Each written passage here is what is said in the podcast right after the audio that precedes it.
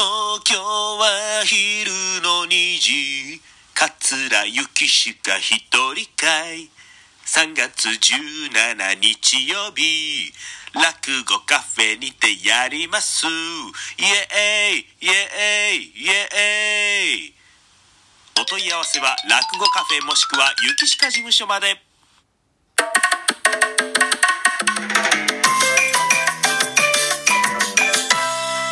雪しかラジオ。さあということで始まりました落語家桂雪しかの雪しかラジオということで。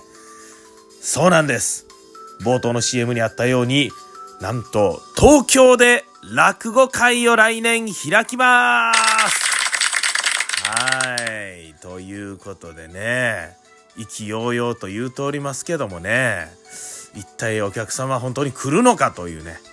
そんな不安の中でございますけどもねワクワクしております。はい。初でございますね。東京で落語をしたことはあの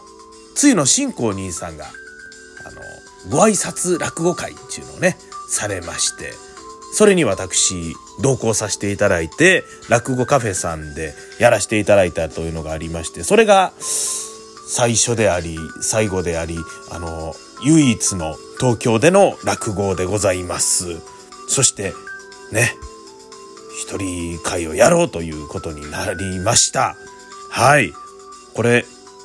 ななんでやねんとねきっかけは何やと言いますとねあのザザ落語っていうのがあるんですね。これは何かというと道頓堀のザザというね、えー、そういうライブスペース。ここでいつもお世話になっております吉田食堂さん。吉田食堂さんがお昼まあ若手のこう髪型の落語家を対象にですねこう本当にもう道頓堀で呼び込みで、えー、お客さんをね、えー、読んででそこで落語するというね、えー、かなりこうストリートタイプの落語会があるんですけどもまあ呼び込みをするということで、えー、本当にね普段とは違う客層の方それこそ東京であったりとかね、北海道から来ましたとかね、沖縄から来ました。本当に日本全国いろんなとこの、まあ、方がちょっと観光で、まあ、道頓堀歩いてて、えー、あの、ザザ落語っていうのはまあ30分なんでね、えー、もう30分ぐらいやったらええかなってなもんで、いろんなとこの方に、えー、聞いていただける、初めて落語聞きましたという方にも、まあ、アプローチできる、そういう回なんですけども、まあ、そこで、東京の方ですね、9月21日木曜日ですよ。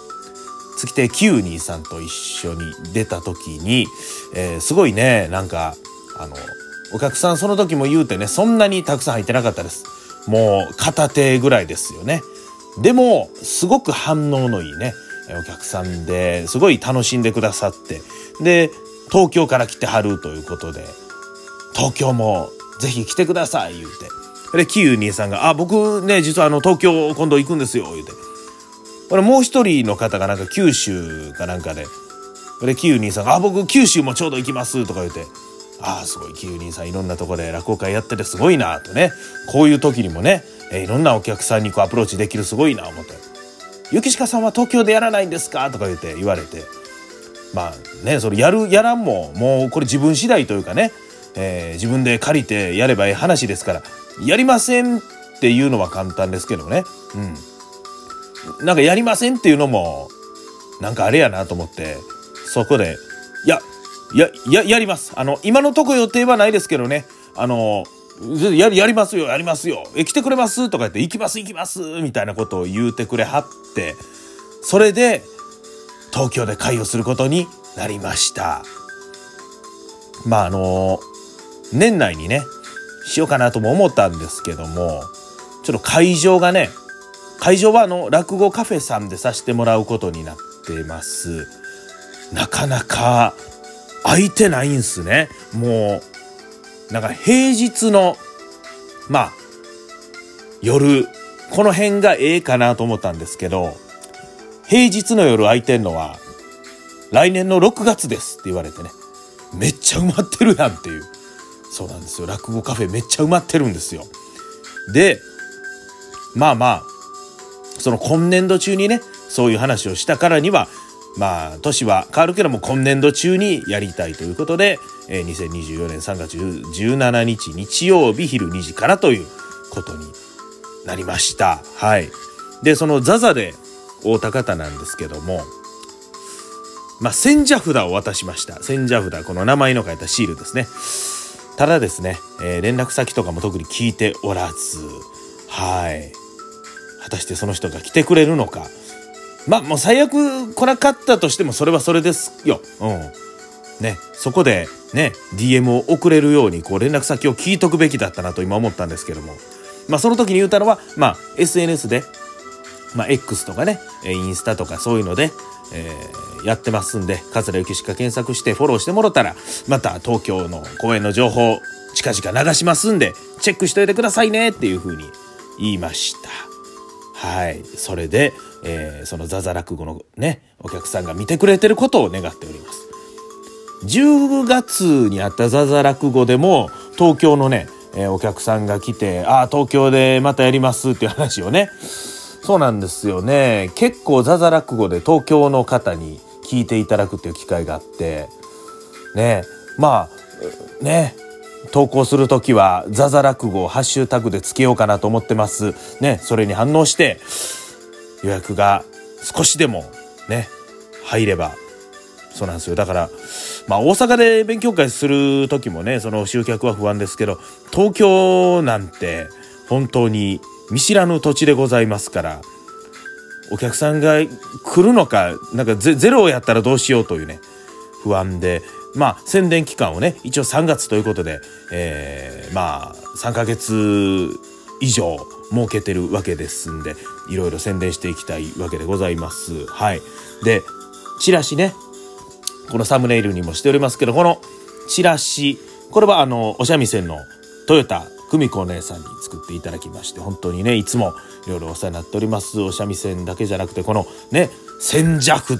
これも作っていただきまして素敵なバイオリンとあとね、えー、黒板柄僕小学校の先生やったということでねそういうのを作ってくださったり、ね、3匹の小鹿のあのチラシもトヨタお姉さんでございますし本当にお世話になっております。今回はね、えー、割とシンプルな感じでとイメージしあの注文して、えー、作っていただきました。本当にね、えー、もう迅速に、もうすぐ、すぐ作ってくれましたね。もう一週間も経たないうちに、すぐにパンとこんなんどうですか言うてね、お忙しい中作っていただいてありがとうございます。で、えー、このね、落語カフェでやるのは、これなんでかと言いますとね、まあ、一つは、まあ、師匠も落語カフェでちょこちょこやってるなんやったら去年はね、毎月やってたりとかしてはったんで、まあそういうので師匠にもゆかりがあるし、そして東京でね、えー、こう主要な、その寄席、ね、そういう、ね、鈴本演芸場とかそういうところ以外で言うと、この落語カフェっていうのは結構まあメジャーですから、ね、いろんなお客さんも出入りする、そんなところにチラシ置いてもろたら、まあ、人目につくんじゃないかというふうに思ったりもした次第でございます。そして、えー、ネタはですね、とにかく、とりあえず、えー、たぬきの平林、これを出しております。これなんやねんというと、平林という古典落語の改作で、文福一門が、えー、たくさん出てくるよという平林でね、東京でこんなネタやるんかいと。これがまた私の挑戦でございますね。これは、えー、文福一門知らん方にも笑っていただけるようにこう作ったネタですんで、東京でね、えー、このネタを聞いてもらって、えー、ゆきしかってこういう人なんやというのをね、知ってもらえたらということで、とりあえず一席ネタ出しして、まあ他は大、まあ二席なんか落語、合計三席ぐらいやらせてもらおうと考えております。はい。ということで、ここでちょっと CM 挟みたいと思います。ゆきしかラジオ、あとちょっと続きます。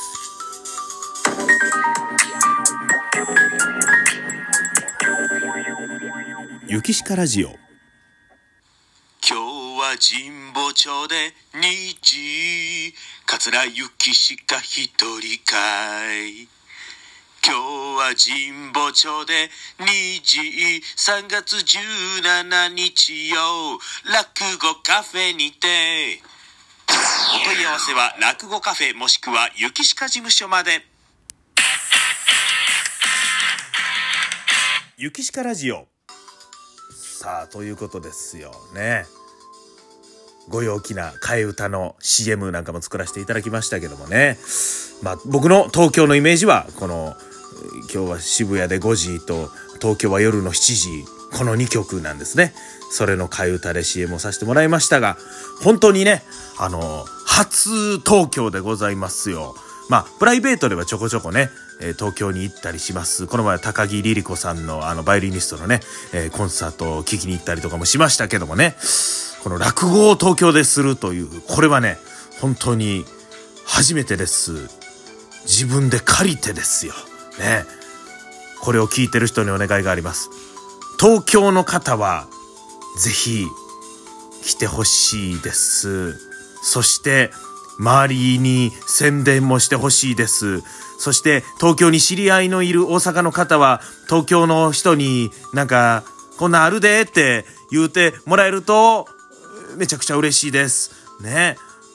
はい、なんかね、もう、ただただ一方的な厚かましいお願いなんでございますが、本当にね、東京でやるという初めてのことでございますんで、で、もしくはあの、